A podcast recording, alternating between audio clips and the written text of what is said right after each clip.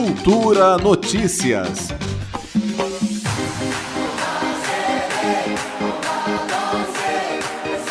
Os dois gols do camisa 9, Richarlison, selaram a vitória do Brasil contra a Sérvia na estreia do país na Copa do Mundo do Catar.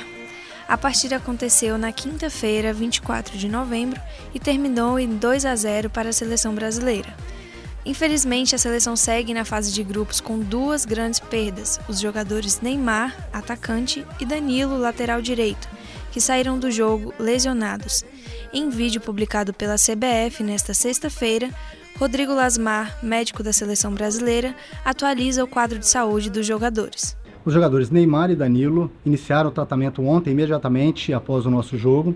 Hoje pela manhã eles foram reavaliados e conforme nós já tínhamos adiantado na entrevista de ontem, através da avaliação física de hoje, achamos importante fazer um exame de imagem, uma ressonância magnética, para que nós tivéssemos mais dados da evolução dos dois jogadores. Os exames mostraram uma lesão ligamentar lateral no tornozelo direito do Neymar, junto com um pequeno edema ósseo, e uma lesão ligamentar medial no tornozelo esquerdo do Danilo.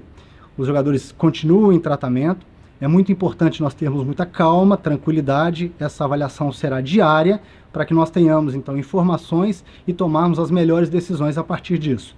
Já podemos adiantar que não teremos os dois jogadores para o nosso próximo jogo, mas eles permanecem em tratamento com o nosso objetivo de tentá-los recuperá-lo a tempo para essa competição. O próximo adversário do Brasil na Copa do Mundo é a Suíça. O jogo será na segunda-feira, dia 28, a 1 hora da tarde. A Suíça é uma seleção forte e com grande tradição no futebol, já tendo participado 12 vezes do Campeonato Mundial. A Suíça também estreou a Copa do Mundo com vitória no mesmo dia 24 de novembro em jogo contra a seleção de Camarões.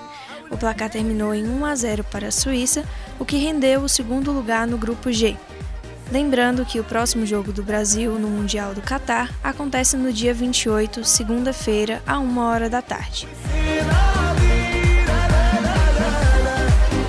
Supervisão de Nita Queiroz, Daniele Oliveira para Cultura FM. Cultura Notícias.